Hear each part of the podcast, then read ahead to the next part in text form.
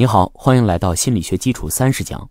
在上一讲，我和你分享了基因如何定义了美感，但是我们的经验以及心理学的研究都表明，外表的吸引很快就会降温。在择偶上，我们看重很多外表以外的其他条件和品质。今天我就会从女性的视角出发，来聊聊什么样的男性才能成为让他们沦陷的白马王子。总体来说，女性注重的是男性的才华与才华。第一个财是财富的财，第二个财是天才的才。我要先跟你分享一个动物界择偶的故事。有一种长相类似麻雀的小鸟，叫做伯劳鸟。每到繁殖季节到来的时候啊，这个雄鸟就开始囤积蜗牛、老鼠、羽毛、布料一类的物品，从九十件到一百二十件不等。然后呢，他会把这些物品挂在自己领地的树枝上，等待雌鸟的到来。雌鸟通常就会看在谁的领地里挂出来的物品最多，哎，然后就会与这只雄鸟交配。如果心理学家拿走这只雄鸟的物品，放到另一只雄鸟的领地里，这个时候雌鸟就会转而投入另外一只拥有更多物品的雄鸟，而刚刚还是富甲天下，但是被心理学家搞破产的雄鸟，就只会落得形单影只啊。哎，这是不是能让你联想到，在相亲的时候，女方要看看男方有没有车子、房子，有多少存款呢？其实这不仅仅是我们的中国式相亲，一个在美国进行的研究也得出了同样的结论。这个研究调查了女性对男性赚钱能力的可接受的最低百分位，也就是说。一个男性赚钱能力究竟要超过百分之多少的人，女性才认为这个男性的赚钱能力是可接受的，可以通过白马王子考察的第一关？结果表明，美国的女性认为一个白马王子赚钱的能力至少要超过百分之七十的其他男性。另一个对一千多例征婚广告的研究发现，女性征婚者对经济资源的要求是男性对征婚者要求的十一倍。这个现象不仅仅是中国和美国所独有的，在日本、赞比亚、南斯拉夫、澳大利亚等不同的国家，在白人、黄种人还是黑人等不同的种族，在西方文化、东方文化、阿拉伯文化等不同的文化，都得到了类似的结果，具有跨国家、跨种族和跨文化的一致性。与财富有关的另外一个标准就是地位，社会地位是判断财富、判断资源控制的一个最佳的线索。在远古，人们已经非常清楚无误地根据资源多少决定男性的地位等级。在古埃及语、梵文、德拉维语里都能找到“大人物”这个词。心理学家在一项关于婚姻的调查中发现，女性认为男性在职场上的成功，哎，也就是他们的社会地位，对婚姻十分重要。零是完全不重要，而三是非常重要，必不可少。女性打了二点七分。但如果评价的是性伙伴，而不是婚姻里的丈夫，那么重要性可以下降到零点二三，也就是性伙伴在事业上是否成功完全不重要。哎，讲到这一点，你是否明白了为什么《天龙八部》里的段王爷的王妃刀白凤在出轨的时候可以找一个路边乞丐了吧？这些对于财富和地位的偏好，实际上反映的是男性抚养后代的能力。但是呢？拥有较多财富和较高地位的男性，通常是年龄比较大的男性。那么年轻的男性怎么办啊？岂不是没有女性喜欢了？在二零一六年，崔健在工体举办了《滚动三十年》演唱会。我当时所在的北京大学方阵里，是清一色的四五十岁的投资人、企业高管和政府高官。当崔健的一无所有响起的时候，哎，这些成功人士完全没有平时的衣冠楚楚了。而是声嘶力竭的一起合唱。我曾经问个不休，你何时跟我走？可你却总是笑我一无所有。哎，我就想，他们一定是在感叹，在他们年轻一无所有、一穷二白的时候，他们的女神跟着富家子弟跑了。其实呢，他们大可不必感叹，因为年轻男性也可以拥有比财富和地位更重要的才华。那这些才华是什么呢？你可以想象一下远古的生活哈，能够生火取暖、狩猎捕食、采集食物的男性，才能给女性提供足够的生存资源。而如果女性找了一个懒惰的、不愿意学习各种生存技巧的男性，那么这个女性必将举步维艰啊。所以，女性偏爱有上进心和勤奋的男性。无论是在中国还是在保加利亚、巴西进行的心理学调查都表明，女性都认为缺乏上进心的男性是最没有魅力的。但是呢，反过来，男性对女性是否有上进心并没有严格的要求。不仅人是这样的，其实动物也有对上进心和勤奋的偏爱。比如非洲大草原的知巢鸟，一到繁殖季节，雄性知巢鸟呢就会叼着一根根比它身体长几倍甚至十几倍的黄毛草，飞行几公里甚至十几公里地来编织窝巢。当巢织成之后呢，雄鸟会在入口处等待雌鸟的到来。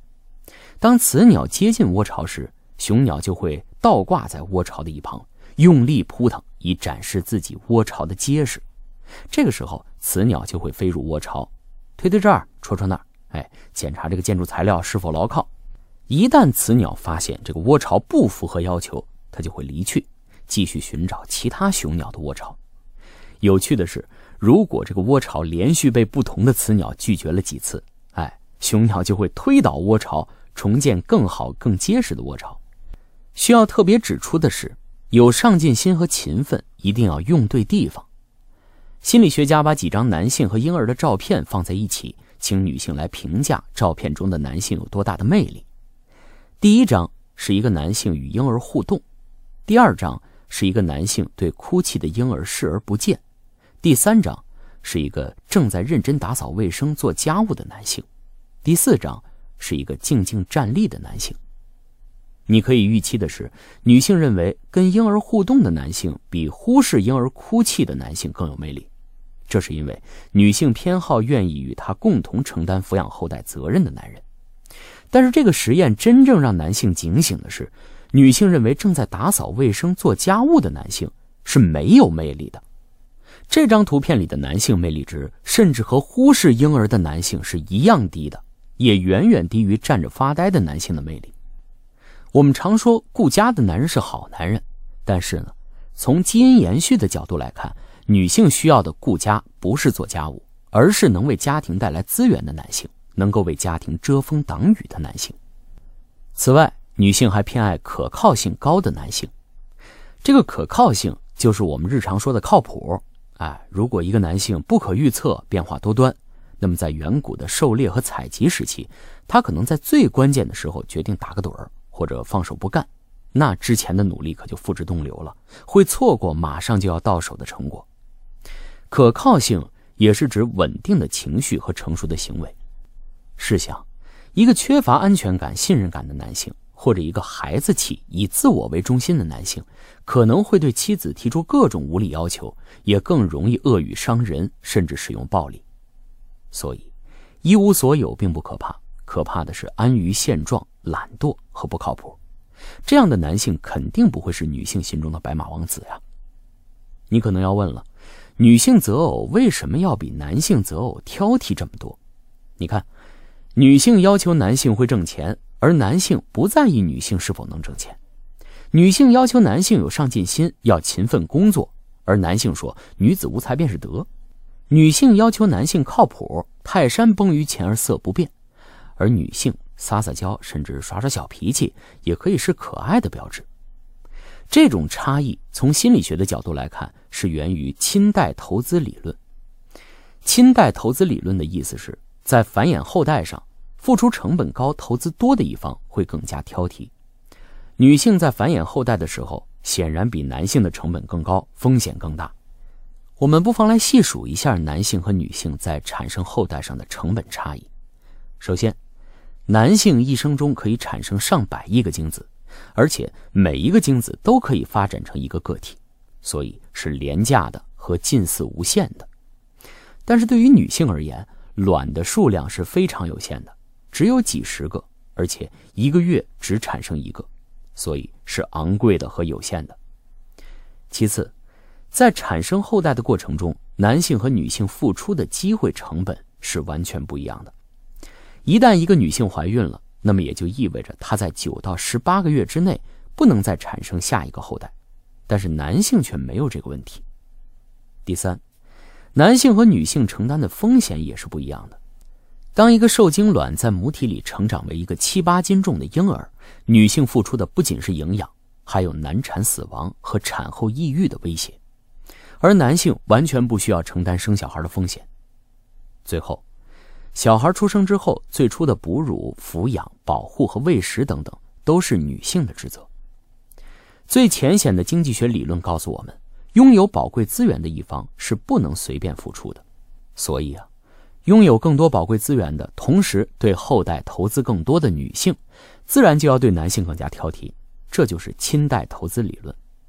所以，美国人类学家萨拉迪说：“从某种意义上讲，雌性的择偶偏好可能决定了物种进化的方向，因为雌性是择偶行为的主宰者，他们决定了何时交配、和谁交配以及交配的频率。”亲代投资理论不仅解释了为什么女性在择偶上更加挑剔，而且还解释了为什么凶杀最早在男性中发生。在人类考古学历史上发现的受损骨架，男性骨骼上的骨折和凹痕要远远多于女性骨骼，这是因为投资少的一方，哎，也就是男性，会因为争夺女性伴侣和争夺资源而面临更激烈的竞争。总结一下这一讲的内容。在这一讲中，我和你分享了女性视角中的白马王子。心理学中的亲代投资理论告诉我们，由于在传宗接代上女性付出的成本更高，所以女性对于伴侣的挑选更为严格苛刻。她们理想的伴侣应该具有才华和才华。第一个才华指的是财富和地位，第二个才华指的是上进、勤奋与可靠。你可能会问，对于男性而言，虽然没有白马公主。啊！但是男性也有梦中情人啊。对于男性来说，他们的理想伴侣是什么？他们的择偶标准是什么呢？在下一讲中，我专门来回答你这个问题。课程结束前，我还要为你留一道课后思考题：当下的时代，物质生活已经极大的丰富，我们人早已经脱离远古时代那种荒野求生的状态了。你认为这些因为基因传递而形成的择偶观，现在还适用吗？你？是会承认其合理性而遵循这些择偶观，还是会主动寻求突破呢？